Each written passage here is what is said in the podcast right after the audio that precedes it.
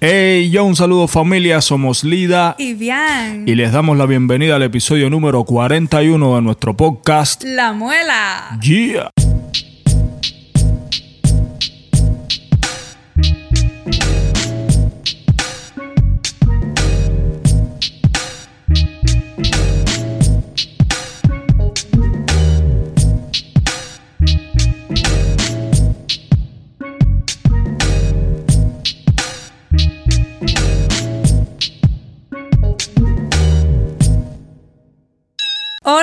Hola, familia. Hello, hello. ¿Cómo están? Bienvenidos al episodio número 41, como esposo le decía. Activo por aquí. Seguimos por esposo haciendo... Espérate, déjame arreglar esto que lo veo que me queda muy bajito. Entonces si lo, si lo subo me queda muy alto. Así que, bueno, familia, bienvenidos a otro episodio de nuestro podcast. Acá estamos una vez más tratando de no procrastinar. Así que si no vieron el episodio anterior o si no lo escucharon, para los que nos escuchan en Apple Podcast, Spotify, Audioboom y también los que nos ven en nuestro canal de YouTube, lleguenle, que está buenísimo. Es uno de los episodios que más me ha gustado. Sí, sí, fue, esa fue, esa fue la temática del episodio pasado, así que Entre otras cosas. quien no lo haya escuchado, vaya corriendo a hacerlo. Así mismo. Bueno, aquí estamos familia. Recuerden que en condiciones normales este podcast sale el lunes y viernes. Eh, estamos tratando de hacer dos o más episodios a la semana ahora en estas memorias de, de nuestra cuarentena porque estamos en circunstancias especiales. Entonces, bueno, acá tenemos hoy un episodio. Esperemos que tengamos otro tal vez el lunes. Pero bueno, eh, ojalá quisiera, quisiéramos, o sea, quisiéramos hacerlo antes, pero en realidad no sabemos. Vamos a ver. Eh, Pero de que grabamos el fin de semana grabaremos, así que bueno. Em, ¿Qué más? Ya- ya- creo que íbamos a lo mismo. A lo bueno, dale. Recuerden que nos pueden seguir a través de nuestras redes socia- sociales como son eh, arroba lidacao en Instagram y Facebook, arroba en Instagram y Facebook, eh, arroba la muela, la muela podcast en Instagram y la muela en Facebook y de la misma forma en Twitter también nos pueden encontrar. Recuerden que también tenemos activa nuestra cuenta de Patreon. Por ahí nos pueden estar apoyando. Eh, en cuanto estemos en situaciones, en condiciones normales, estaremos subiendo contenido adicional por ahí, así que actívense. Seguro familia. Espero que también vayan a escuchar el nuevo tema de Esposo Cuarentena. Yeah. Y sigan Esposo en las plataformas de audio.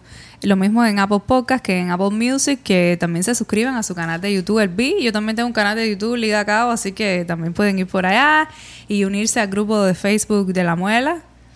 Ahí Estamos nomás. bien, bien activos. También tenemos un sorteo mensual todos los meses. Ahora sería el mes de mayo. Sí. Por Apple Podcast se puede ganar una videollamada con nosotros. Lo único que tiene que hacer es suscribirse al podcast por allá y bueno, dejarnos un review y cinco estrellitas. Y de manera automática usted entrará en la rifa el próximo mes. Ahí Así nomás. que vaya por allá, por Apple Podcast. Entonces, esposo, ya dimos todas las informaciones que- preliminares. Sí, sí, sí. Yo creo que... em, ah, falta que hablemos sobre las ciudades. Desde donde más nos escuchan. Sí. Ah, bueno, ya, sí, ya. Este podcast está hoy a lo loco, apresurado. Bueno, ok, si quiere hablamos de las ciudades.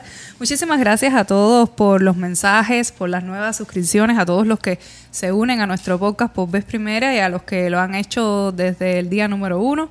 Muchísimas gracias por escucharnos, por todos los mensajes que nos dejan en las redes Claro. sociales. Y bueno, ustedes saben que estamos bien activos por allá. Vamos, como decía bien, rapidito. Veo que hoy él está... Hoy. Sí. Bueno, bien. Dale, empieza tú. Voy a, voy a- ya voy a servir el tecito Huele, porque si, ya- huele. si ya andamos así, para los que nos escuchan por primera vez, a lo mejor, quién sabe bien. Eh, nosotros siempre tomamos un tecito, aprovechamos, esta es la hora del té. Yo estaba loca por firmar. Yo siempre estoy loca por firmar para, para tomar el té.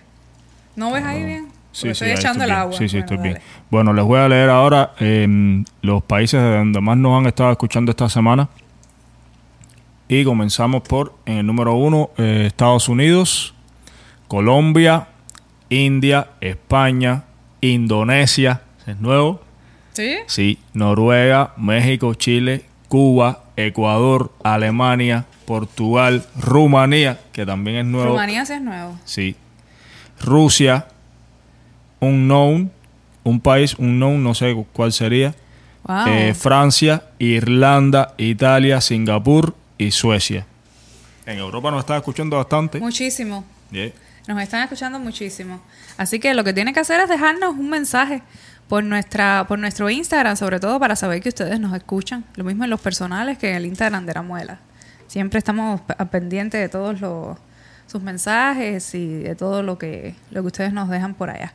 La ciudad de la cual más nos escuchan es Arjona. Segundo lugar, Unknown. Tercer lugar, Miami. Indoor. ¿Indoor? No sé dónde es. Plano, Valladolid, Hialeah, New York, Kenner, Oviedo, Coral Gables, Hyderabad. Hyderabad. Eso debe ser en Indonesia. Sí. Porque no, nunca antes la había visto por acá. Las Vegas, Wellington, Barranquilla, Bucarest, Carrollton, Country Club, Cypress y Gresham. Bueno, agradecidos una vez más con ustedes por escucharnos. Recuerde que también puede compartir el podcast con sus amistades. Si ustedes tienen alguna amistad, algún conocido o familiar que piense que, le puede gustar el, el podcast, el contenido que aquí hacemos, pues compártala con él. Sabes que varios usuarios bien, nos habían dicho que escuchaban el podcast desde, desde el auto para ir a trabajar y entonces, como hace rato no, no van a trabajar, lo estaban viendo en video. Oh, Entonces era otra modalidad. Y es verdad. Pues indoor es en la India. Ahora yo, ah, ok. Y quería también decir que eh, en Oviedo, de Oviedo creo que también salía la semana pasada, no recuerdo bien Oviedo, yo estuve en Oviedo una vez en la fiesta de Oviedo y la pasé súper bien. No salía. Me encantó la ciudad y, la pasé súper bien porque estaban, eran las fiestas de Oviedo y súper chévere. Sí, son como unos carnavales, los, carnavales, de Oviedo. Sí, sí, sí, viene siendo como es. Sí, son fiestas de la ciudad. Sí. Uh, Oviedo es famoso por la sidra. Sí. Era loco porque yo nunca había visto cómo, nunca había visto cómo se ¿Sabes? Se servía la sidra y la, tiran así, así sí, loquísimo y súper chévere. O sea, no lo he visto delante de mí, pero la teoría la conozco. Ay, sí, sí, en todas partes. Y tú me lo contaste también, y también vi las fotos que tú hiciste en la catedral de Oviedo y en todo, muy bonito. no se puede hacer fotos adentro, pero yo, tú sabes, escondido ahí diré. Sí, tú sabes que el turista es imprudente y trata de capturar en todos los momentos posibles. Bueno, saludo para las personas que nos escuchan desde Oviedo, desde Oviedo, así que bienvenido a Podcast, porque mm. yo no recuerdo que esa ciudad... No, yo tampoco recuerdo que antes haya estado, pero creo que la semana pasada, no sé si la semana pasada estuvo. No, no, me hubiese acordado. Bueno, pues chévere, un saludo a todo el mundo ahí. a lo mejor es alguien que te vio... Puede ser. Puede ser. Hay muchísima gente que escuchando música que nos escucha por allá, por acá. Nosotros tenemos público bastante diverso aquí en el podcast. Sí, ya veo. sí, lo mismo hay gente que, que llega por tu música, que bueno, gente random que se ha ido sumando, pero a todos ustedes les agradecemos, se les agradecemos muchísimo que estén por acá, así que ya saben, nosotros, como decimos en el trailer de, en el trailer de nuestro podcast, lo único que tratamos de hacer es abrir una ventana de sinceridad desde acá, desde nuestra casa, compartiendo un poco sobre nuestras experiencias y sobre aquellos temas que nosotros creemos que son importantes y que a veces como estamos tan inundados en nuestro día a día, en la cotidianidad, no nos acordamos de, de manifestar todas esas cosas para que nos pueda ser útil en nuestra evolución. Claro, y siempre tratando de desde nuestros puntos de vista, sí. que no necesariamente tiene que ser de quien, quien nos escucha, tratar de aportar, hacer nuestro aporte a... Por lo menos poner esos temas a sus vidas. Sobre la mesa y ustedes... O simplemente a lo mejor a lo mejor algo que decimos no te, no te aporta directamente algo para tu vida, pero sí puede ser que te haga pensar en el tema. Ajá. Así que, pues recordar que existen aquí estamos para eso. ¿De qué hemos hablado hoy en Apocas? Bueno. Hemos hablado un montón de cosas. Y lo, lo, más curioso de todo es que de alguna manera todas las cosas de las que hemos hablado se conectan entre sí. Sí, yo creo que esa es la idea. Entre todas las cosas siempre hay una conexión. Así es. Y sobre todo para que quien nos escucha, si resuena con eso, nosotros estaremos agradecidos y estaremos felices, porque también nos gustaría que ustedes analizaran todos los fenómenos que suceden en la vida de manera distinta y de forma tal que podamos romper con estos patrones establecidos y todas estas creencias y este e instalar un, nuevo programa, por decirlo de alguna forma, en nuestra vida. Todo con, con, con la mejor de las intenciones, Por eso es que nuestro eslogan es piensa con mente positiva y, Y actúa actúa positivamente, mío. positivamente, porque incluso aquellas circunstancias que no son muy favorables, eh, tratar de sacar de ellos la mejor experiencia posible. Claro. Y yo sé Pero- que eso suena a, eso suena un poco a veces a, ay sí, ya ese el pedo, el pedo de lo positivo y el Eh. positivismo y la cosa. No es así, familia. Eh, no queremos en ningún momento, sabes, ser Un, Sonar así. Un librito de autoayuda, no ni somos... un librito de autoayuda, lo cual no estaría mal de que resuene con algún libro de autoayuda. Sí, no, pero no, la cosa es Pero que nosotros es que es- ustedes vean- estamos hablando de, de nuestras experiencias personales y nuestra forma de pensar directamente desde aquí, desde ¿sabes? nuestra mente a- hacia ustedes. Y desde No nuestro estamos- corazón, y sobre desde todo. nuestro corazón, claro. Así no estamos es. pretendiendo nada ni... ni, ni- De hecho, no. Esto realmente es algo que no... Que no eh, la de idea hecho, siempre hacemos, siempre así. hacemos la aclaración. Es nuestro punto de vista. Puede servirte a ti o no. O sea, no, no necesariamente tienes que, que conectar con lo que decimos o, o estar de acuerdo. Es simplemente nuestro punto. Así es. Bueno, una de las, yo creo que uno de los objetivos de nuestro podcast es también, a- a- siempre lo repetimos, es añadir ese valor. Actualmente en las redes sociales o en los podcasts se- no se tratan los temas así de manera directa. O sea, en general, siempre hay su- sus excepciones. Pero como que se... En el... ¿qué? Un ¿Me está pelito. peinando? Ah, ok. Eh, siempre... No se quita. Espérense porque bien me estaba aquí aco- acomodando algo. algo en la... Y, y se me fue el tema. Lo que te decía era que tratamos de añadir valor. Normalmente en lo- el contenido que vemos digital, en su, en su gran mayoría, lamentablemente, no aporta este tipo de mensajes, van a lo superficial y nosotros quisiéramos que ustedes ahondaran más allá de lo que le decimos acá y de lo que le comentamos, desde una profundidad que normalmente no te muestra la información que hay Claro. a simple vista, porque yo creo que en digital y en internet hay, hay información No, una- valiosísima. Una, de las cosas que, hemos estado hablando, una de las cosas que hemos estado hablando en esta cuarentena es que a veces hay cosas que, que son aparentemente profundas y, y realmente no lo son. Es lo superficial, es lo que se sabe, es lo que se sabe La- lo que, va a funcionar para la gente. Y, y uno de los ejemplos es algo que hemos estado hablando durante este tiempo de cuarentena y es que todo el tiempo estamos hemos estado viendo en las redes sociales la gente con los mensajes de, de positivismo, la Por gente eso es que yo con los mensajes de motivación, con los mensajes de oh, todo bien, buena vibra, el mundo es color de rosa, tú verás, sueña, lucha por tus sueños, todo está bien, motivación. Apenas empezó esta cuestión de la cuarentena, coronavirus, crisis, ya no hay se acabó la buena vibra porque la gente salió a pisarse la cabeza para comprar un papel No, pero te voy a decir algo. Como hay ¿Qué tantas... pasó con toda esa buena vibra? ¿Qué, qué, que- qué- no, qué pasó con te todo voy a eso? explicar también lo que hay- lo que pasa con la buena vibra y con, con, los- con el positivismo este y, so- y la satu- sobresaturación perdón del positivismo y que tampoco nosotros queremos que nos vean de No esa se llama, manera no, eso no es saturación de positivismo. No, po- eso es hipocresía. Sí, hay, sí, claro, es hipocresía, pero yo digo la sobresaturación de mensajes porque realmente tú abres y hay un millón de frases de Pablo Coelho, de esto, lo otro. Y la ves tanto y, y que ya llega a estar en ese contenido igual al otro. Ya llega a estar en el, en el mismo plano que el otro contenido más superficial y más de banal, más banal. que no incita a un, a un cuestionamiento del individuo, ni siquiera a, a- a ocuparse de, de temas más profundos y temas esenciales y que realmente son los vitales y los importantes. Porque yo no creo que sea importante todo este contenido, que es el 90% de, de las redes, por ejemplo, del contenido digital que se hace, que es o me compras esto, bueno, es vendiendo. Prá- prá- prácticamente es vendiendo. Selling items. Es vendiendo. Es vendiendo en todo el sentido de la palabra. No sé. Y, mm, y otras mil cosas que hay. A mí no me gusta. A mí no, no me gusta ponerme en ese modo. En ese modo hater de estar criticando lo que hacen los No, demás. no yo a respeto. nadie, yo respeto yo todo no eso. Pero sí nadie, hay una saturación menos- de y contenido. mucho menos- De contenido igual, de contenido banal. a- De contenido que no, que no propone nada. Sí. Que no Y propone mucho menos nada. voy a, tú sabes, las páginas de la gente a estar... no. No, yo, yo simplemente No lo hago, pero sí selecciono me lo doy que cuenta, sigo. Pero sí me doy cuenta de, la- de, de- de cómo es la cosa y reflexiono sobre eso. A ver, si Yo, todo este tiempo hemos estado, hemos estado viendo eh, mensajes motivacionales, hemos estado viendo mensajes de buena energía, de buena... Que, ¿dónde, ¿Qué pasó con todo eso cuando empezó la crisis esta? ¿Por qué la gente, si lleva todo el tiempo dando esos mensajes o recibiéndolos, ¿por no qué cuando al primer, al primer síntoma de crisis que, que, que hay, salimos a, a allá a sálvese quien pueda?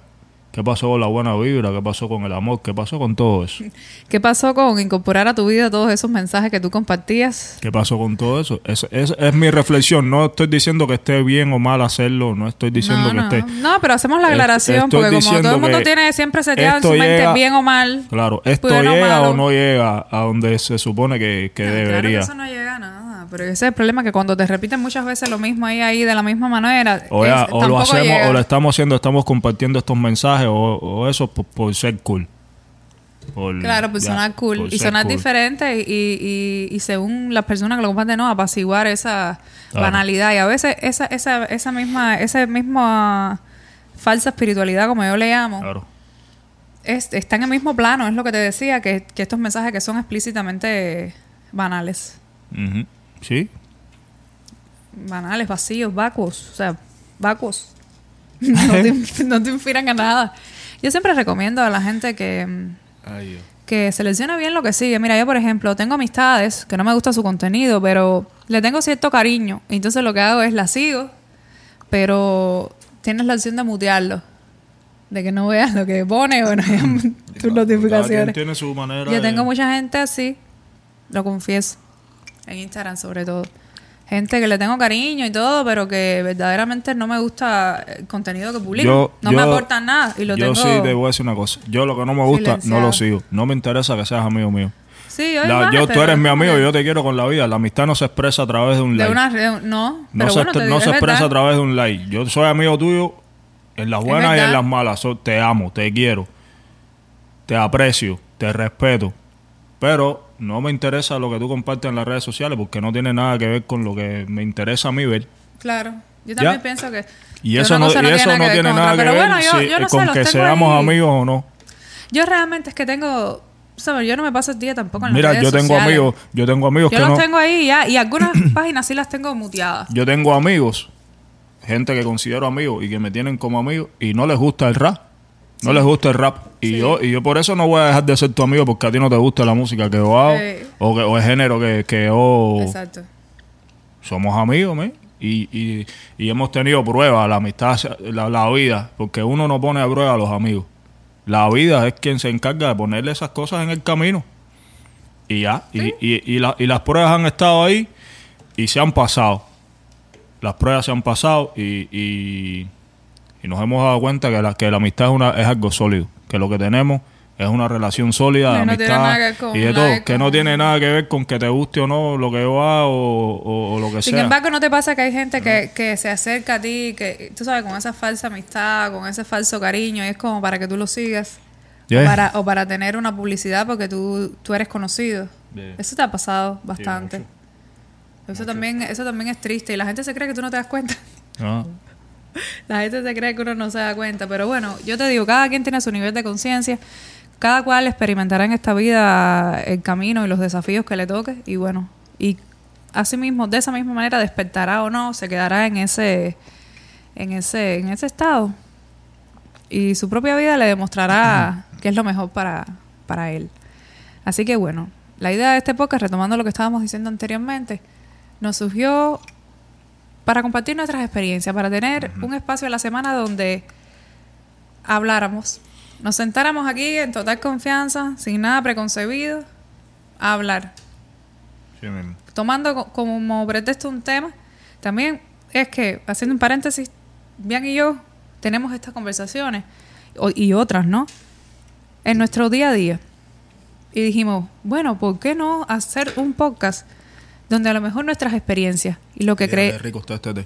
Sí, ese ese de Peach, Ah, el rico. tuyo, el mío no, el mío es distinto. Fíjate que son, el mío es del, del lemon ginger y tiene probióticos. Sí, pero tú Yo sabes hice el que unboxing de de este limón, tecito ese, en mis Ese yo lo probé, ese está rico. El que tú estás tomando está rico, pero es que ya yo, como eh, todo el Es que tiempo ti te ese que estuvimos, que estuve dulces. enfermo. No, no, es que todo el tiempo ese que estuve enfermo estuve tomando tanto No, té tomaste, de eso eh, con limón y con ginger y con todo eso que ya estoy como un poco Sí, saturado de sabores.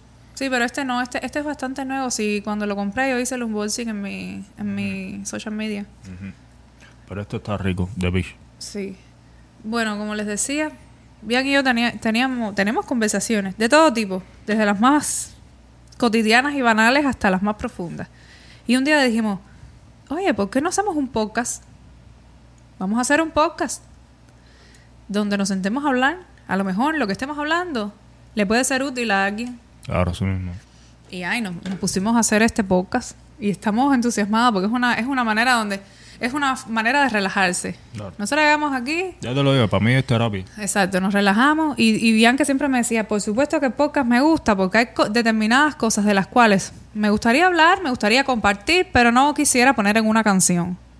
Pero además, yo creo que es importante, una vez te lo dije acá, y es que quien te conoce por tus temas, a lo mejor tiene una idea de quién tú eres o de, de cómo Claro. tú piensas.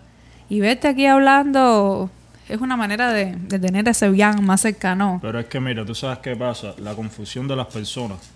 Oh, ahora, me- ahora me acuerdo de un mensaje que me dejaron también en, en el canal de YouTube de La Muela, que decía de que, ay, yo no es que no recuerdo exactamente, era un muchacho buena onda, pero que decía, ¿cómo fue que se... co- Me gustaría que explicaran cómo se conocieron, debe ser un usuario nuevo, porque le dijimos, ya explicamos, Ya, ya hablamos de eso. en, eh, pero es solo versión de audio.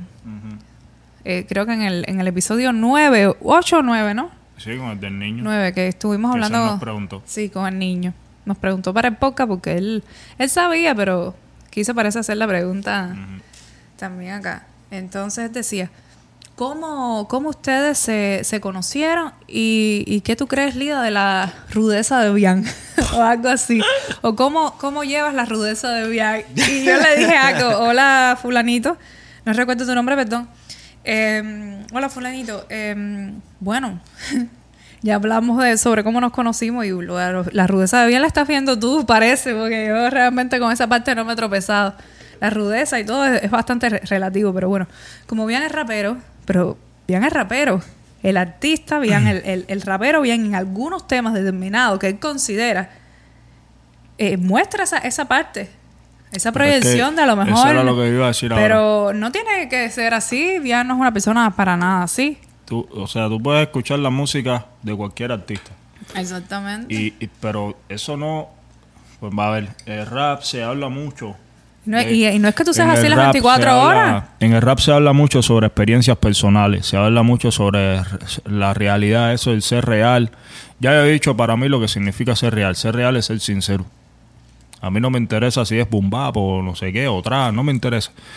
Eh, es ser sincero. Y entonces, como esto es una de las cosas, una de, las de, la- de las cosas que definen la esencia del rap, las personas que escuchan esta música, una vez que oyen una canción, Creen que todo es verdad. ya que todo es te cierto, conocen, las historias te te, conocen, conocen. te conocen porque claro, esto es rap, este, este tipo está contando su vida. Pero, ¿qué pasa? Que, que cuando tú te sientas a escribir una canción, no es lo mismo que, que ver la vida de una persona o tener una conversación con una persona, porque en una canción Exacto. uno no simplemente dice las cosas, sino que también quiere transmitir emociones. Y No, y es entonces, entonces es una canción, una canción, eso es pura emoción. Entonces, si yo me siento, est- estoy en un momento, quiero transmitir enojo, obviamente la canción va a ser, vas a escuchar eso, la rudeza. ¡Ah! Pero eso no quiere decir que yo sea así. Eso es que en ese momento yo estoy sintiendo eso y- Para- y, pero lo estoy expresando en, un, en una canción. Pero también a lo mejor tú, tú adaptas determinado personaje Claro. Para esa canción. En, otro momento eh, tal vez es otra cosa y así, porque la creación artística, mi opinión, es, yo creo que un 90% es emoción. Es emoción lo que, lo que, lo que se Y transmite. sentimientos inconscientes también, que bueno, dan lugar definitivamente a una emoción. Claro. Así que Y a un te sentimiento. guste, puede gustarte la obra de un artista, puedes seguirlo, puede, puede, el artista puede contarte en su obra eh, pasajes de su vida, tal cual, de manera literal, lo que sea, pero eso no significa que, que lo conoce. Y también otros pueden ser apropiaciones, Claro. como temas donde tú narras una historia, tú cuentas una historia. Porque yo pienso también que, que el rapero, en este caso, Y es un poco son- storyteller. Claro. No, es un eh, poco eso es una, contador hay de una- historias. una de- uno de los estilos de rap es ese. Exactamente. No, necesa- no, no necesariamente tiene que ser Hay, hay quien, hay quien es muy bueno. hay quien vida. es muy bueno haciendo eso, contando cosas. De eso ya hablamos Crea- cuando sacaste, o creo, el tema creando, egoísta. sí, creando historias o contando historias que le contaron. Hay quien es muy bueno haciendo eso. Yo pienso que tú eres bueno haciendo eso. Sí, a mí me gusta. A mí me gusta, pero creo que soy mejor. Creo que soy mejor. eh, En los temas de interioridad humana. sí, creo que Y soy de- y- mejor y en también eso. de los y creo que soy mejor también en los temas de Ego skills. de ego, sk- ego skills. Ego skills, sí. Yo creo que eso es como mi fuerte, sí. Sí. Yo pienso que tú eres bueno en todo lo que te propongas. Tú y, todo, Sí, y claro, todos pero, nosotros. pero yo entiendo cuáles son mis puntos fuertes. Claro, claro, claro. Mi punto fuerte eh, en el rap es ese, tú sabes, los temas más... Y coincide con lo que más te gusta escribir. Sí, es lo que más me gusta escribir. Por eso es que Es lo mejor que me te sale. Sí. Y, y yo he tenido, o sea, una, una de las experiencias que yo tuve fue una vez que, o sea, con esto de que la gente cree que conoce por, por, la, por rap, por lo, por lo que sea. Una vez que yo fui, fui, fui a cantar a la... mm, Fue cuando fuimos a hacer el video de La Naranja se picó. Tú recuerdas que fuimos a la escuela de cine sí. en San Antonio de los Baños. En la noche, nosotros fuimos, o sea, fui eh, nos- de un día para otro, nos quedamos de un día para otro. Y entonces esa noche estuvimos ahí con, ¿sabes? con los muchachos que iban a hacer el video, que sé yo, que sé cuándo. Yo estaba hablando con uno. Eh, entonces él quería hablar conmigo de poesía, por la cuestión de que soy rapero, escribo, todas esas, todas esas cosas. Y que también a veces hacía referencia en mis canciones a cosas que he leído y todo eso. Y él se horrorizó, se espantó, se escandalizó cuando yo le dije que a mí no me gustaba leer poesía. Es lo que te digo, se supone. ¿Cómo? Son las Pero ¿cómo tú y me las vas a decir eso si tú haces poesía? ¿Cómo? Pues a mí Eso no, no me gusta leer poesía. No me gusta leer poesía. Ay, por favor. Ah, Para mí leer poesía, o sea, está chévere, pero a mí no me gusta, no sé, no es lo que me gusta leer. No es lo que más te gusta. No es lo que, me no. gusta leer. Y él Sí. se horrorizó. Eso es lo que pasa, que la gente tiene cierta expectativa. La Ya, gente se hace una historia Se en su... decepcionó, qué decepción. Ah, bueno. Imagínate tú. La, eh, la gente se hace una historia en su mente, unas suposiciones de acuerdo a, a lo que ve, a lo que escucha. Se crea una historia, por eso no- nosotros no hicimos un podcast sobre las expectativas. Hablamos al que, le, sobre al que le interese puede ir a, a escuchar todo un podcast que tenemos sobre el tema de las expectativas. Claro. No hay que ponerse expectativas con nadie, mucho menos con un artista, mucho menos con alguien que tú no conoces. Uno, uno debe analizar todo sin juzgar y no esperar nada de nadie, porque en realidad uno no sabe. Uno no sí, sabe sí, no, pero tú sabes, la gente cómo, tiende a pero que su- sabe, sí, su fabulación en Claro, realidad. este tipo de rapero, él hace este tipo de referencia en sus canciones, él hace este tipo de rimas, hace Le este gusta la de- poesía. Él le Y no es este más hombre que tiene que leer poesía. No, no me gusta leer poesía. Tú has leído poesía, pero no es lo sí, que no, la he leído, obviamente, pero no es que hay gente que sí, sí, Sí. persigue, busca libros de poesía, Sí, sí, sigue a, a escritores de libros de poesía porque es lo que le gusta. Le gusta leerlo. A mí no. Yo no, de verdad que no. A mí no. Ahora mismo tú me pones 40 libros y hay Y no de poesía sí. y los de poesía no los voy a elegir. Claro, No los voy a elegir porque no es lo que me gusta leer. entiendo. Yo depende, depende del autor. Depende del autor. Pero definitivamente tampoco es mi género literario preferido. Definitivamente. Y así, ¿sabes? uno siempre Así es. se hace su... Bueno, bien. Ya, Dímelo. cortando y cambiando el tema. Vamos a cambiar ya. sí. ¿Qué trajiste? Oh, verdad. De acontecimientos que han pasado un día como hoy. Bueno, pues hoy es 17 de abril. Sí. Ok, bueno. Voy a empezar diciéndote que hoy 17 de abril se celebra el Día Mundial de la Hemofilia. La Federación Mundial de Hemofilia empezó a, a conmemorar el Día Mundial de la Hemofilia en 1989. Se eligió el día 17 de abril como fecha oficial en honor al fundador de esta organización, Frank Schnabel, quien nació ese día. Así que un saludo a todos los, los pacientes los, Hemofilia. de hemofilia. También tengo que se celebra eh, el Día Mundial del Malbec. El Malbec ¿Qué es, el Malbec es una variedad de uva con la que se elaboran vinos ah, el tintos. cider, ma- eh, maple cider. No, Malbec. Ma- Malbec. Ah, yo pensé que era el maple. Ay, no, no, Malbec. No, uní todo en mi cabeza. Pensé que estabas diciendo Malbec, que es como No, el no, no, maple, Maple, cider. no. No, no, Malbec. Ay, es no. una variedad de uva con De la que se elaboran vinos tintos. Yo no sé por qué yo asocié todo eso en mi mente. Ajá. En Siria Estoy se celebra el Día de la Independencia y en Perú se celebra el Día de la Cruz Roja. Maple cider. Bueno, seguimos. Tengo también aquí que en 1861, un 17 de abril de 1861, en Matanzas, Cuba, el esclavo chino Justo Wong descubre accident- accidentalmente las cuevas de Bellamar. Oh, ya, ¿Tú has estado en las cuevas de Bellamar? sí. Yo nunca. Yo estuve, yo estuve en la cueva de Amán hace como casi 20 años ya. sí, literal, casi 20 años, literal. Es son de lo más bonitas, muy, realmente, no sé, no sé cómo explicarte. Esto es subterránea. Lo digo porque cuando uno piensa en una cueva, uno cree que uno ya ves la entrada de la cueva aquí mismo, a este, a este nivel y entras. No, es, son súper curiosas porque son grandísimas en extensión.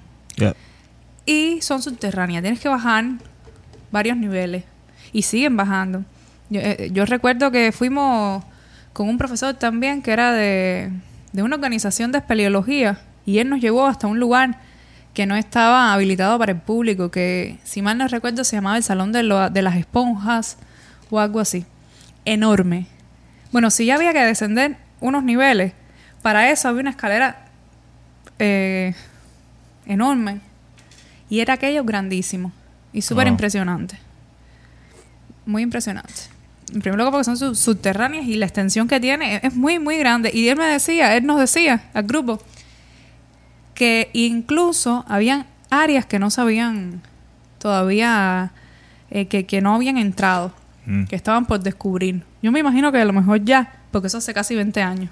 Fue cuando yo estaba en el pre, como decir high school. Ah. En onceno grado del pre. Bueno, pues también tengo por aquí. A mí me gustaría. Sí, Este, sí. Yo les recomiendo a todo el que está en Cuba que vaya, porque realmente es una experiencia buenísima, impresionante. De verdad que sí.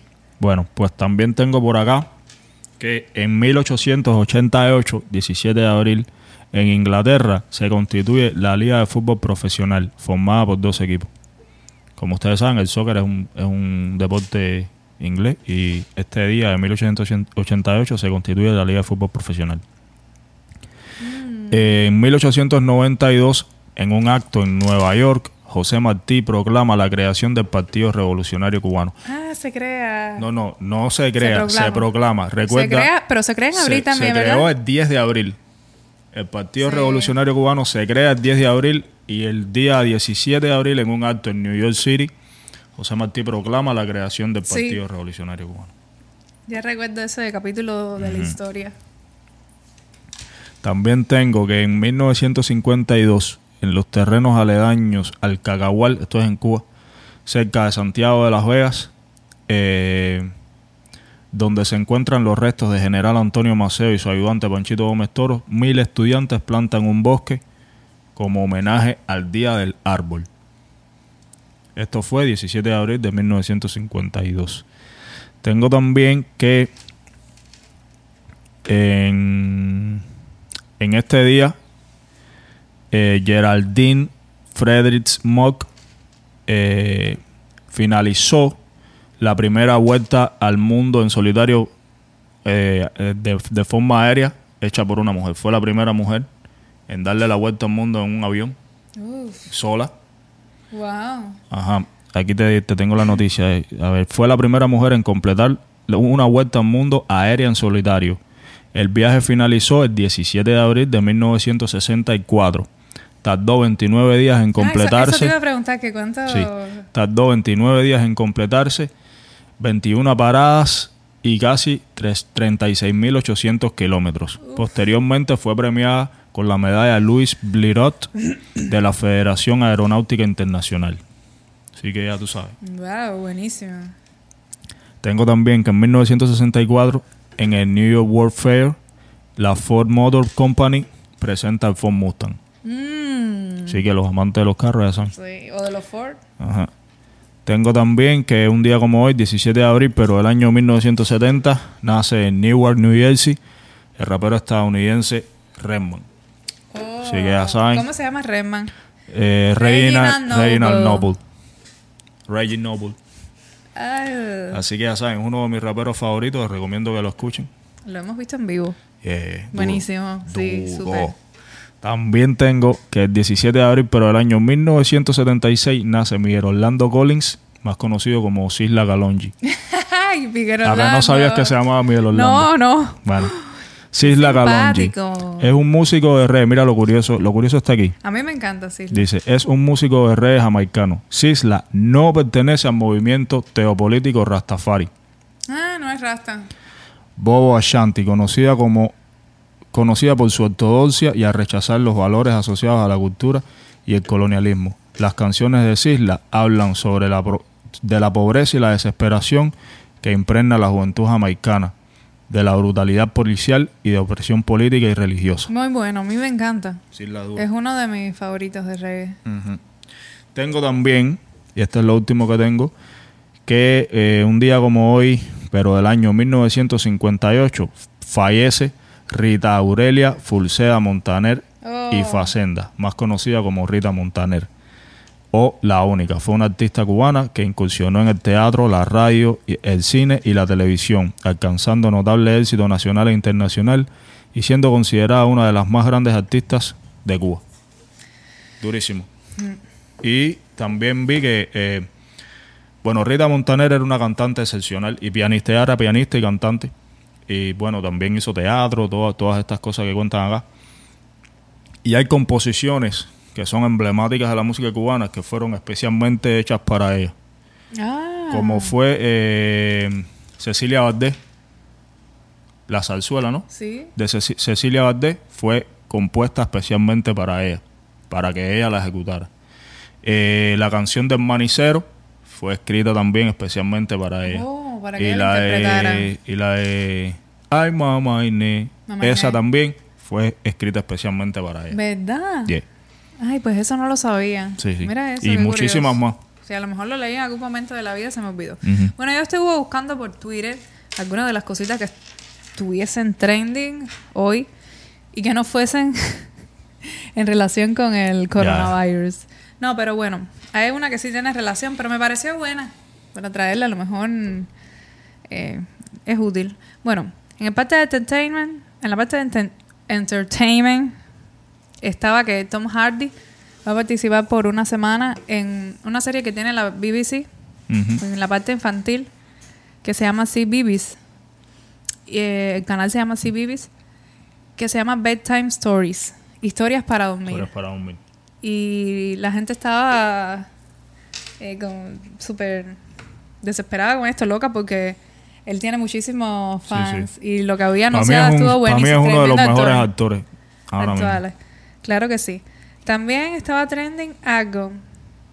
eh, y es que estaban compartiendo. Hubo alguien que, tú sabes, las cosas se hacen trending porque eh, una persona lo comparte y los demás siguen.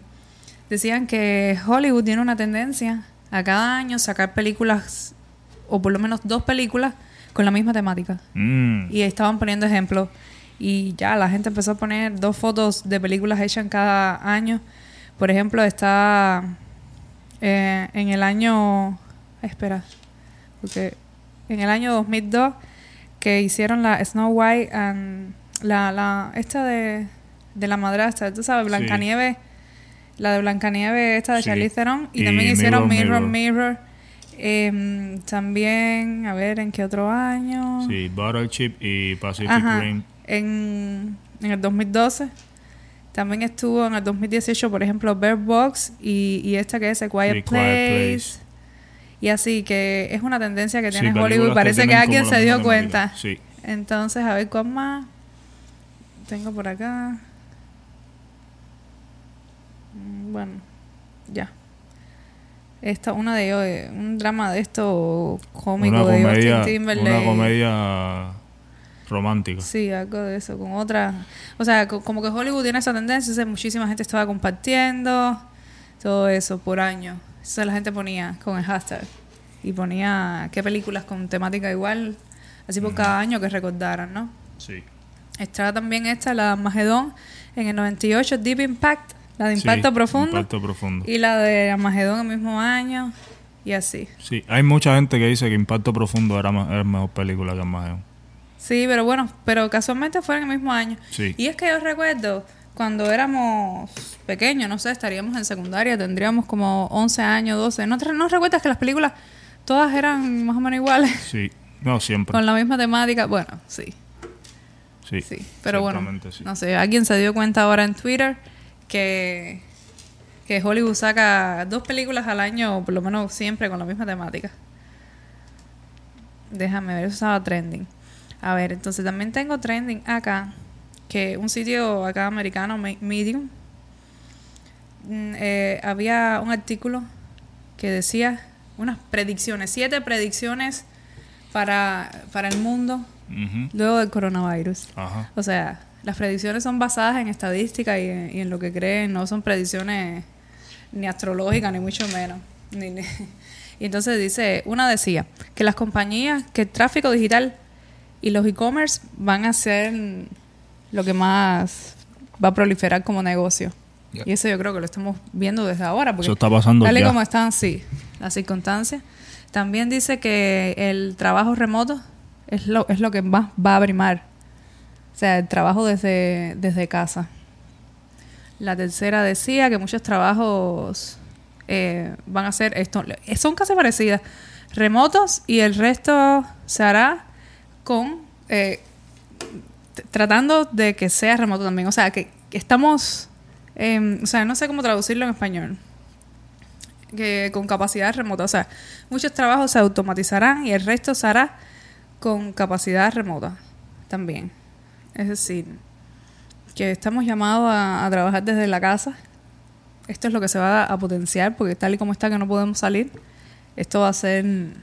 Y precisamente estaban diciendo que la, la- va a haber un, un- la telemedicina va a volverse normal.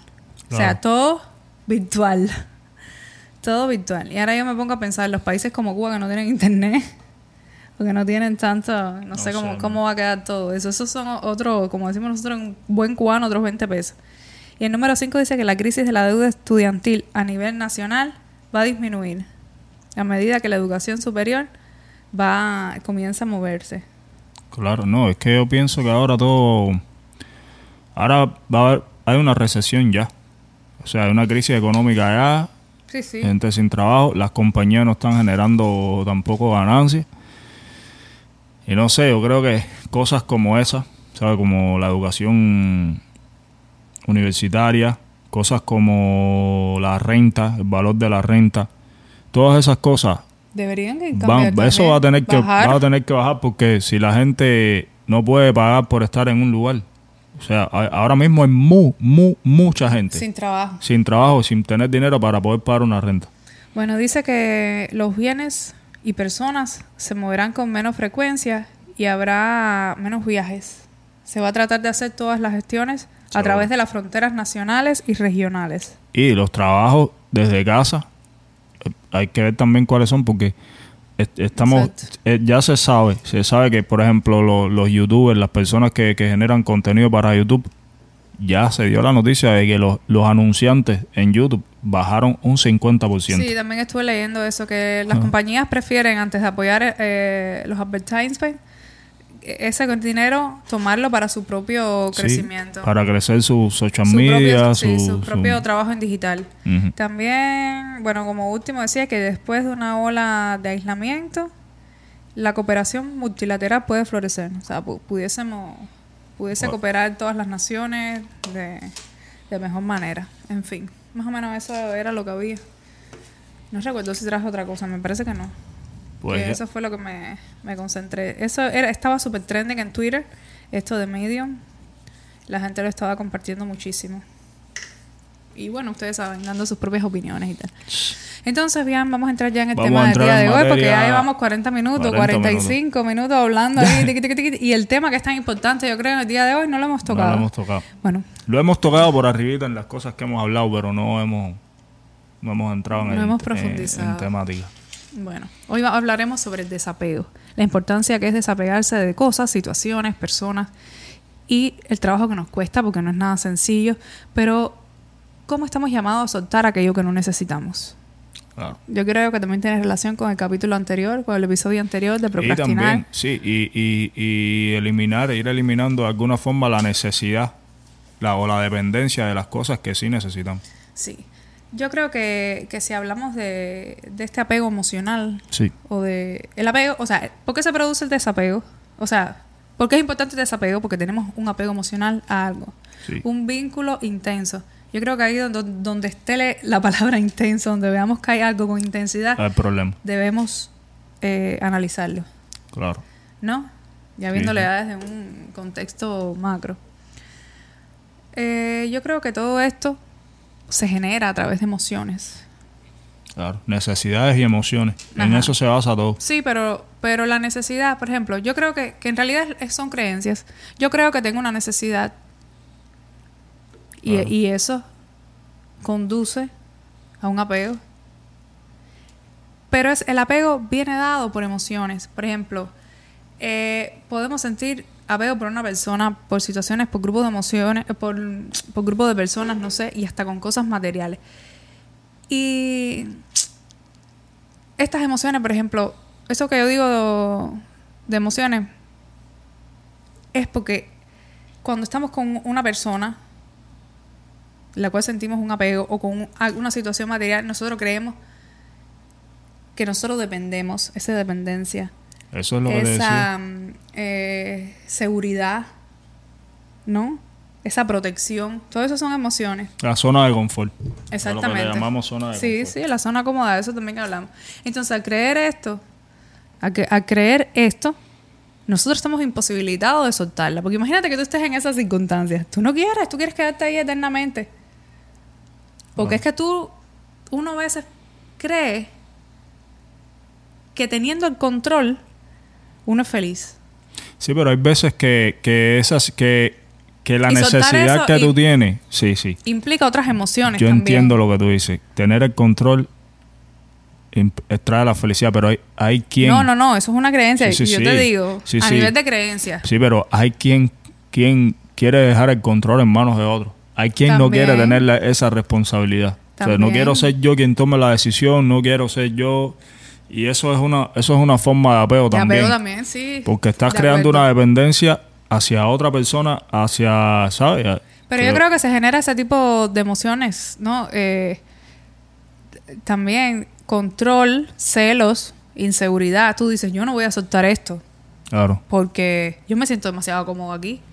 No, yo tengo ese, esa obsesión. A veces es hasta obsesivo. Y dice, Claro. lo que estaba buscando acá. Felicidad es ausencia de miedo. Es no saber qué es y a qué sabe la ansiedad. Significa básicamente saber amar, apreciar, involucrarnos en las cosas desde un punto de vista más equilibrado y saludable, liberándonos a su vez de esos excesos que nos ponen cadenas y que nos amarran. Y yo creo que es importante hablar aquí de soltar porque practicar el desapego es un paso importante y es un primer paso importante en camino a la felicidad o al bienestar. claro. ¿Tú no Es crees? que- sí, pero es que, tú sabes lo que te, lo que te digo es que A ver, ¿qué crees? uno siempre tiene la tendencia. O sea, los, las personas siempre estamos hablando, eso mismo que estábamos hablando de, de las cosas de social media. Todo el tiempo es apelando al sentimiento, a la emoción. Que uno comparten videos con cosas de niños y mensajes y cosas lindas y no sé qué. Sí, buscando todo reafirmarse apelando fuera. a la emoción porque todos tam- para- sabemos que, para con todo con todo creamos un vínculo emocional y al conectar a través de la emoción es más sencillo más rápido y más efectivo para todos y por eso es que las personas no podemos evitar el apego emocional hacia cosas hacia personas Sí, pero ahí yo veo el apego emocional en el sentido de que se busca la reafirmación fuera, se busca ese permiso. Y no está mal que validen tu trabajo o, o el reconocimiento fuera. Y te estás desempoderando de tu poder personal, te, te estás desempoderando de lo que realmente eres. Estás intentando buscar esa vali- validación tuya como ser humano fuera, en el otro, en ese like, en ese share. Y entonces después cuando llegas que te, que te acuestas en tu cama, sientes el mismo vacío o te sientes peor y estás necesitando eso. ¿Dónde está el problema? La situación no está en tu querer reconocimiento por tu trabajo. Eso es normal. Yo creo que el, el conflicto está cuando tú dependes de eso. O, o- cuando sufres y te sientes mal cuando no lo tienes. Por ejemplo, cuando nos apegamos muchísimo a cosas materiales, a la tecnología que tanto nos ayuda para trabajar y para todo en nuestra vida. Cuando estamos apegados a ella todo el tiempo, de manera en que cuando no está, nos sentimos mal. El ahí, problema está ahí. Es, ahí es donde yo creo que hay un conflicto. Y es cuando debemos cuestionarnos. Pero eso es y lo que pensar si estamos que haciendo las decir. cosas desde el corazón o la estamos haciendo por ese apego. ¿Por qué no soltamos ese comportamiento? Pero es de eso era lo que yo te, te quería hablar. Te estaba diciendo que, que siempre, de una forma u otra, siempre hacemos, eh, siempre creamos esa conexión emocional, ese apego emocional hacia todo. Pero yo creo que lo que tenemos que tener claro, yo, yo creo que, que es, yo creo que es difícil, muy, muy, muy difícil no hacerlo. No hacerlo así es, No, es eso difícil. es un trabajo diario, día a día, Es sobre todo difícil. con uno mismo. Pero lo que sí tenemos que tener claro es que si, si, ya, tene- si ya sabemos que, que siempre sucede esto, siempre creamos apego hacia cosas, esto- siempre tenemos que tener claro que lo estamos haciendo, pero pudiésemos, podemos perfectamente vivir sin, sin eso. O sea, por ejemplo, yo tengo un apego emocional hacia esto, esta tetera, por ejemplo. La tengo y esta tetera a mí no me sirve para nada. Yo no la uso, no me sirve. ¿Para qué la voy a tener? Ah, pero es que tengo un vínculo emocional con ella porque me la regaló Lida. Pero es que a mí ya la tetera esta no me sirve. Así es. Y yo la tengo aquí y la tengo ahí en Pantaná. Me molesta porque no tengo espacio para otras cosas que sí Eso necesito sucede tener ahí. mucho con lo material. Entonces yo, ok, esto tengo que soltarlo. Pero está el apego emocional. Entonces yo, Por eso te decía. yo tengo que saber emoción, que, que- que esto, yo tengo que saber que esto está ahí porque yo tengo una un apego emocional, tiene un significado emocional para mí, pero yo puedo vivir perfectamente sin esto. Perfectamente sin esto y esto no va a cambiar para nada lo que tú sientes por mí o lo que yo siento por ti. Esto no significa Muchas nada. veces, yo creo que, que nosotros tendemos a pegarnos a casi todo, aunque A no nos demos cuenta. Y en el caso de lo material, lo guardamos porque a lo mejor eh, significa un recuerdo, lo que tú dices. Nos remite a, de- a determinadas circunstancias en nuestra vida o creemos que lo vamos a necesitar. Mucha gente que viene de países como Cuba, por ejemplo, yo voy a hablar de Cuba en mi caso, uno, uno dice, no, yo voy a dejar esto aquí por si lo necesito, porque en Cuba hay tanta carencia en todos los sentidos que uno tendía a lo poquito que había eh, guardarlo, Claro. eh, acumularlo, previendo el mañana. Y yo te No, digo que y no, no eso, tú no, tú no te has fijado en Cuba. Porque yo me acuerdo, mi, mi y mamá esos y papá patrones y hacían- creencias que todavía se nos quedan instalados. Eso. Y a veces nosotros decimos, por ejemplo, a mí me sucede a veces con la pasta de dientes. Oye, se sabe que el tubo de pasta de dientes ha estado así. Entonces yo le quiero dar hasta el final ahí, ahí, lo mismo que se hacía en Cuba. ¿Te acuerdas? En Cuba Sí, se cortaba y todo y se metía el pero mira cepillo. esto, mira esto. Todavía aquí, que sabes que te puedes ir a la tienda y comprar otro, uno se ha quedado con ese patrón. Entonces, no es fácil, pero ¿de qué manera nosotros podemos soltar todo lo material y todo lo que no necesitamos? Esas emociones. ¿De qué manera nosotros podemos terminar con personas eh, y soltar determinadas e- emociones y determinados vínculos innecesarios que nosotros tenemos con, con personas? Hay mucha gente que se quedan, por ejemplo, estancados en relaciones de amistad, en relaciones amorosas, porque Yeah. creen que tienen una dependencia Sí, sí. Porque, porque, por la creencia de no, esa porque necesidad. depositan, Ellos creen que- depositan sobre esa persona la responsabilidad de su felicidad. Sí, porque y es que no nadie se- no es se han hecho responsable de tu, por fe- sí. de tu felicidad. Nadie lo es. Nadie, nadie tiene que hacerte feliz. Nadie. Es que yo creo que tiene que ver también con, la- con Y el lo- autoconocimiento Lo, que tú estabas diciendo de Cuba, no sé si te recuerdas, mi- mi- mis padres hacían esto y esto lo hacen mucho las personas mayores en Cuba. Tú sabes, siempre la- la- los viejitos en Cuba tienen una muda de ropa guardada por si algún día tienen que ir al hospital.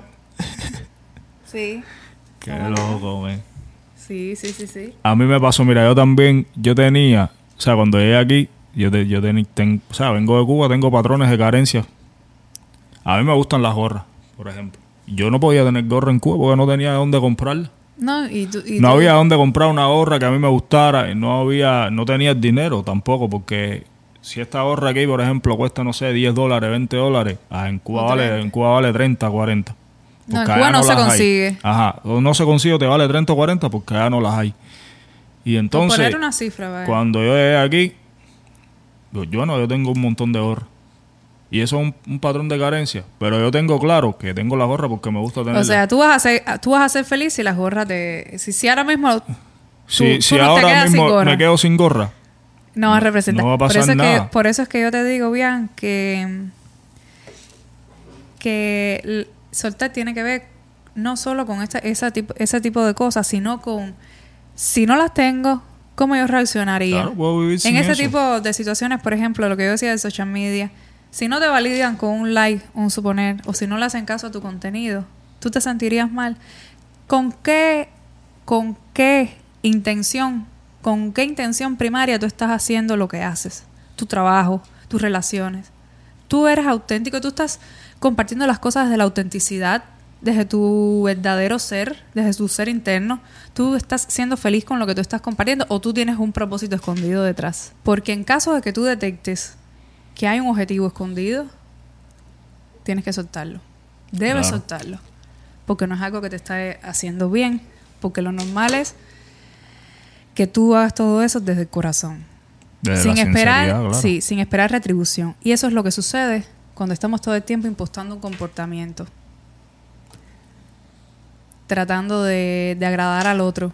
Porque tú dices que tú, crees que tú de eso. dependes tú de dependes eso, de la aprobación que tú tienes la, necesidad, que tú, tú, tu felicidad tú la sustituyes por el bienestar del otro.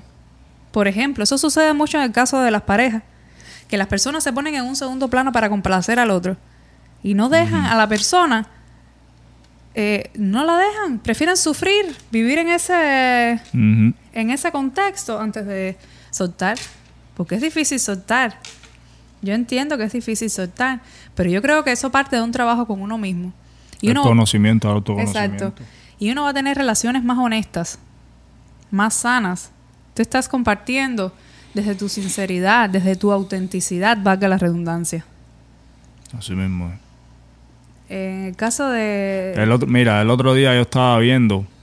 Eh, a veces las personas también buscan refugio en relaciones o en ciertas cosas para para suplir eso, carencias que tienen en su vida, determinadas emociones, con una relación o con un objeto material. Claro. No quieres afrontar ese sentimiento tuyo de, incomodidad. Sí.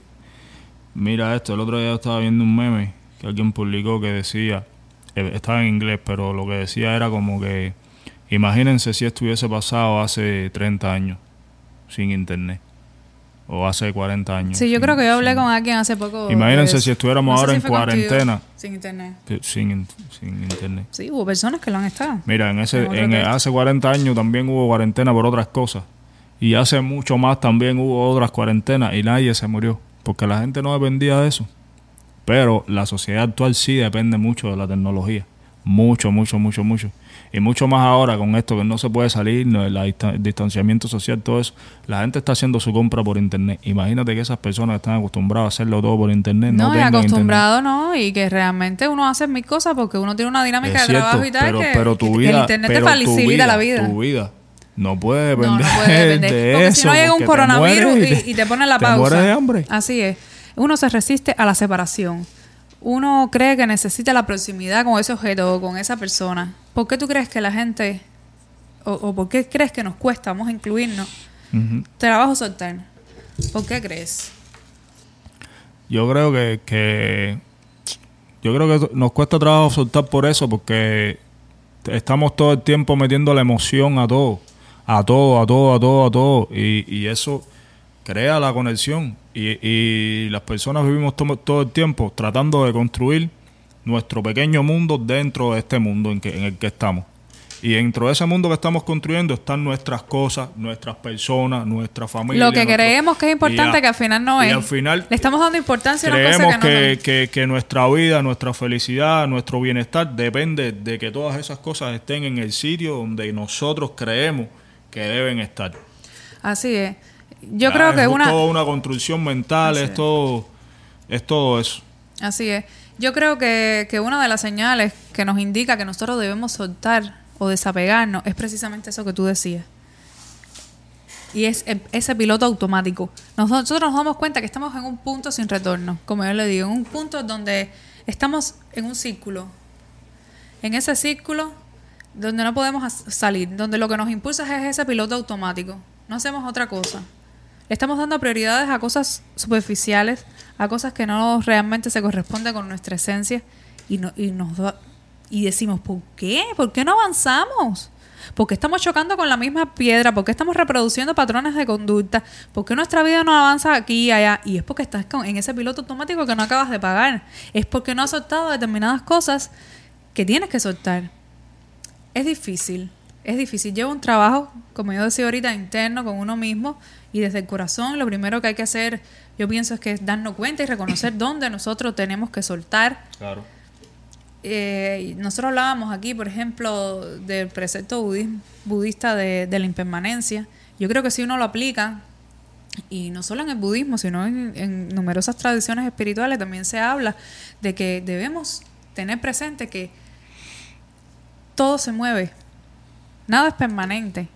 Y si nosotros tenemos esto asumido en nuestra vida, por ejemplo, cuando llegue un coronavirus o una pausa que nos toca así de repente, cuando la vida nos dé ese giro a ese, a ese círculo, entonces estaremos preparados y lo, y lo veremos como parte del proceso, no Pero como algo que nos vaya a, no. inter- a interferir. Nada es, nada es igual todo el tiempo, es que nosotros mismos no lo somos. La persona que somos hoy día no es la misma que éramos hace 10 años, no es la misma que éramos hace otros 10. ¿Entiendes? Nosotros yo mismos vamos difícil. cambiando y si nosotros como personas, como seres humanos vamos cambiando internamente, eh, en el exterior también, físicamente, lo que sea, todo lo demás va a cambiar también. Y todo lo demás se va a mover. No, va- Yo sé no- que es no va a estar siempre. Y, y hay cosas que sí, con las que tenemos, por ejemplo, con personas. no te puedo explicar la conexión emocional que puede existir entre una madre y un hijo, un padre y un hijo. Yo la conexión que yo tenía con mis padres, mis padres fallecieron.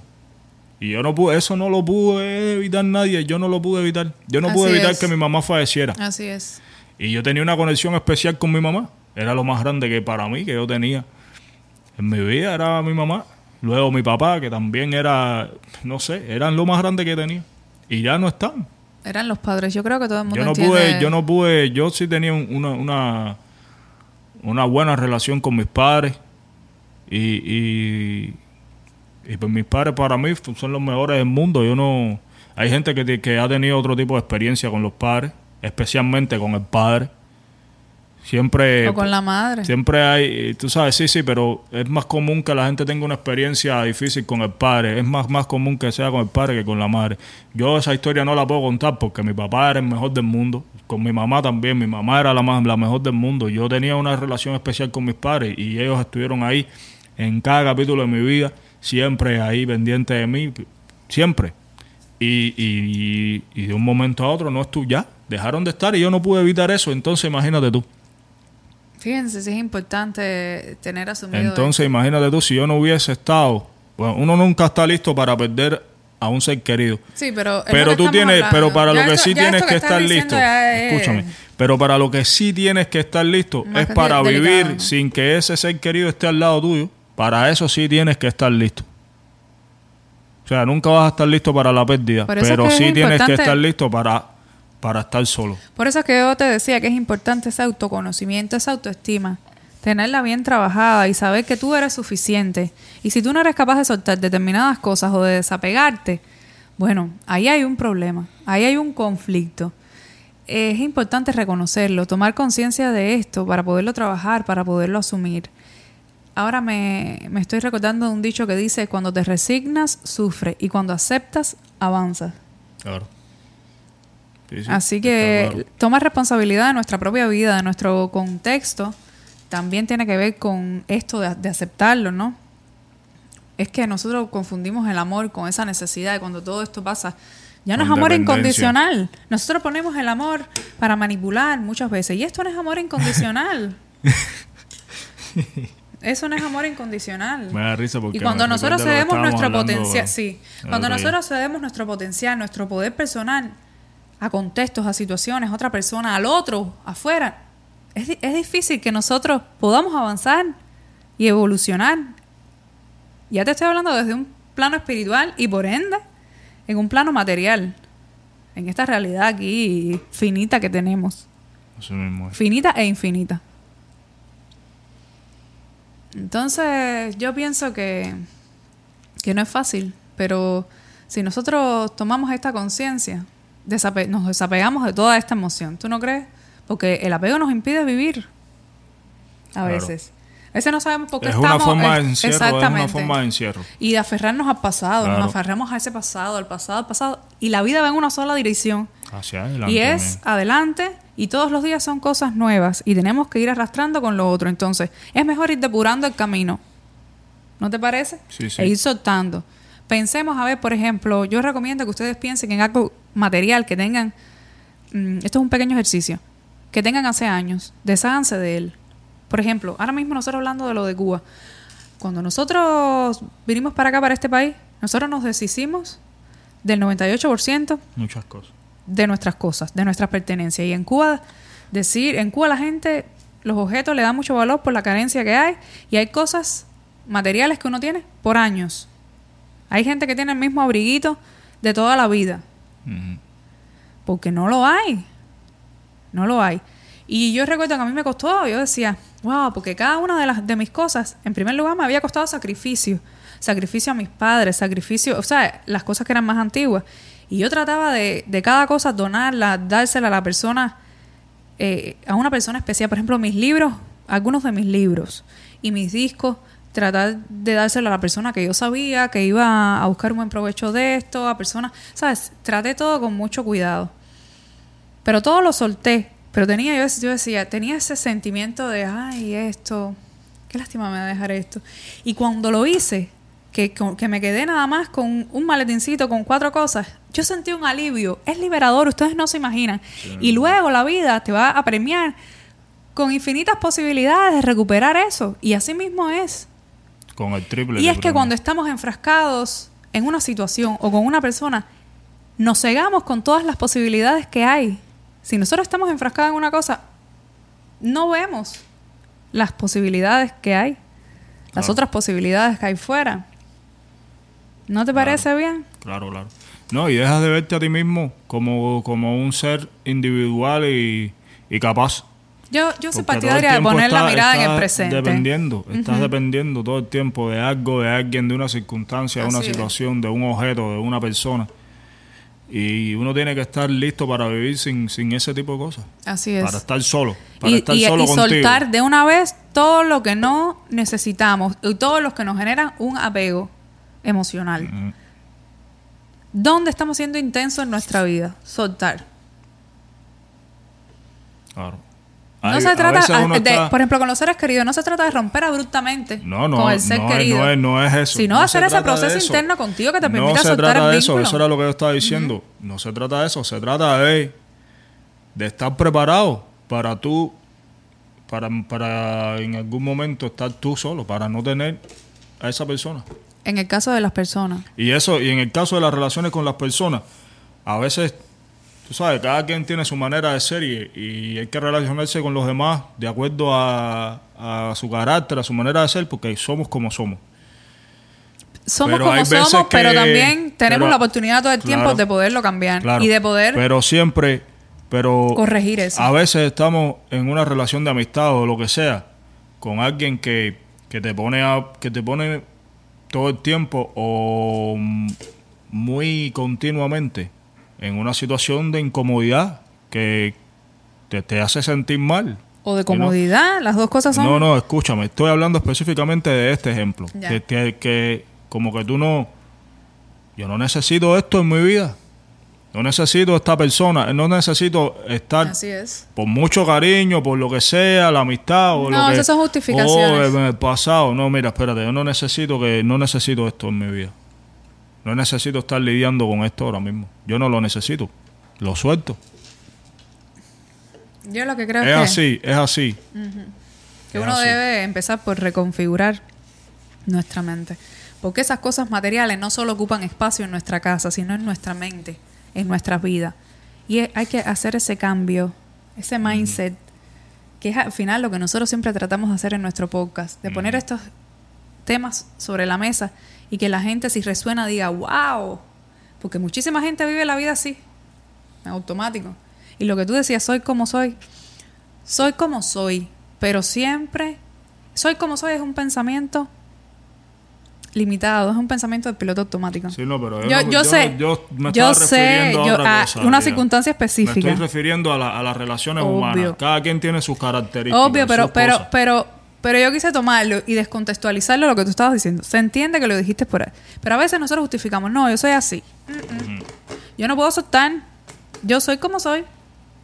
No lo dije, eh, ¿sabes? Pero me recordó esa situación que yo creo que viene al caso. Sí, sí. Yo soy como soy. No puedo soltar.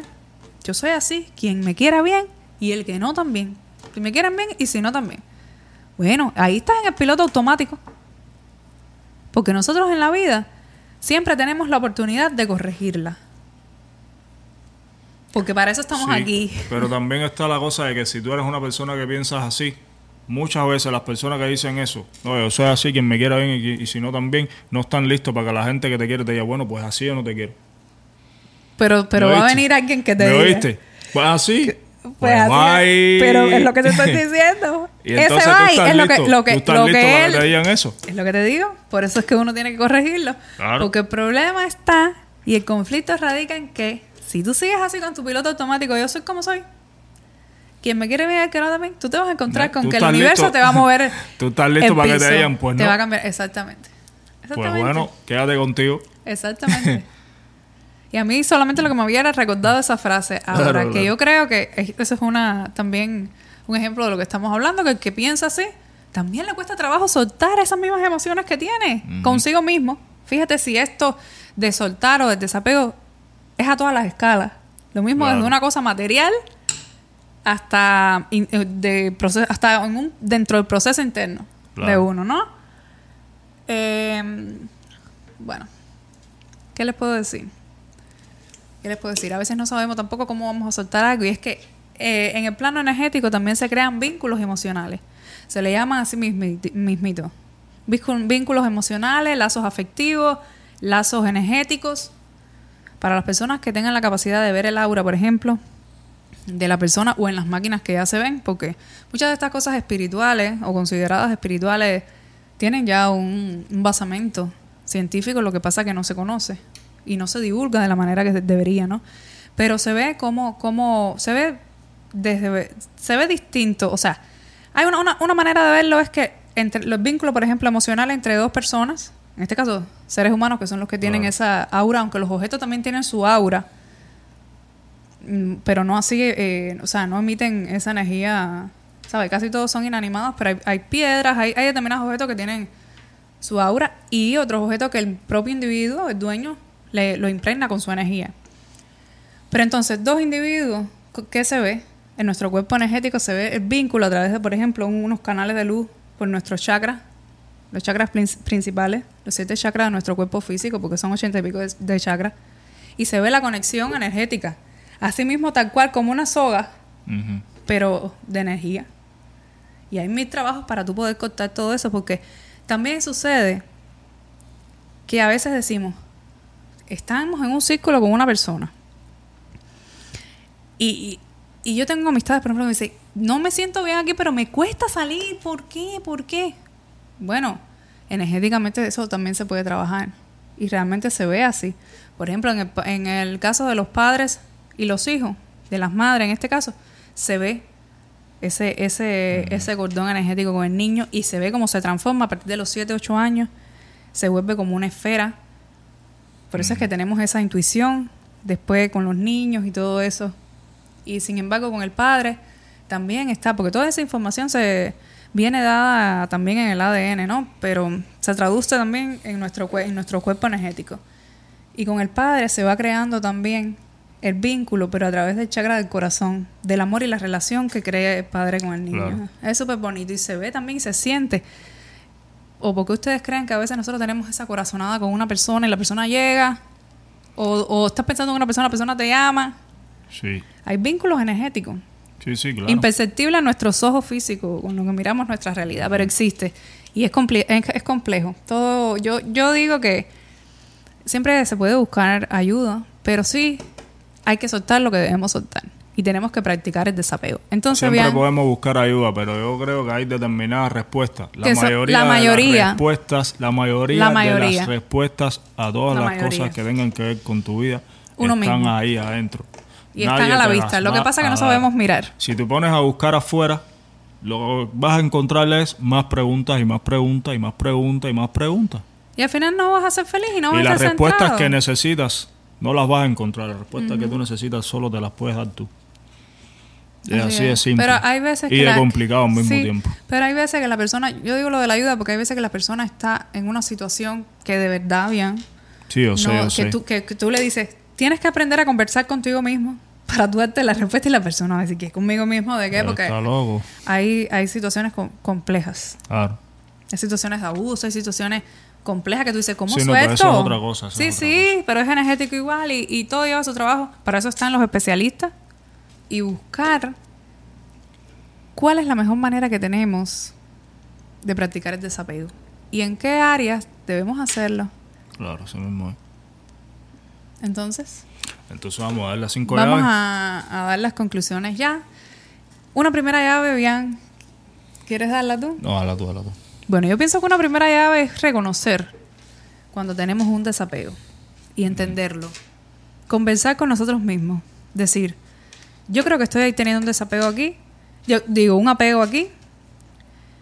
¿De qué manera yo puedo soltar? La primera llave yo creo que es reconocer. Claro. Yo creo que, que una segunda llave podría ser, em, una vez que ya reconoces que, que, tiene, que, tiene, que estás en esa situación, es em, entenderlo, aceptarlo, aceptar que lo tienes, Aceptar tu realidad sí, también. Y hacerte responsable.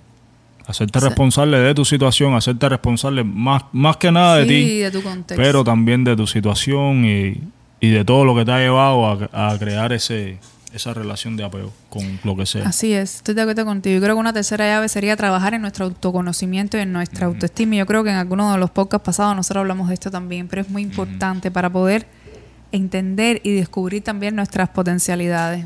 Ujú. Eso está muy bien. Esa que dijiste está muy bien. Yo creo que una cuarta podría ser, o sea, como siempre estamos, hemos estado hablando todo el tiempo de, de relaciones de dependencia, de cosas a las que nos, a las que nos atamos. Y es que no concebimos la vida sin, sin estar atado a algo, sin, sin engancharnos un grillete de alguna forma.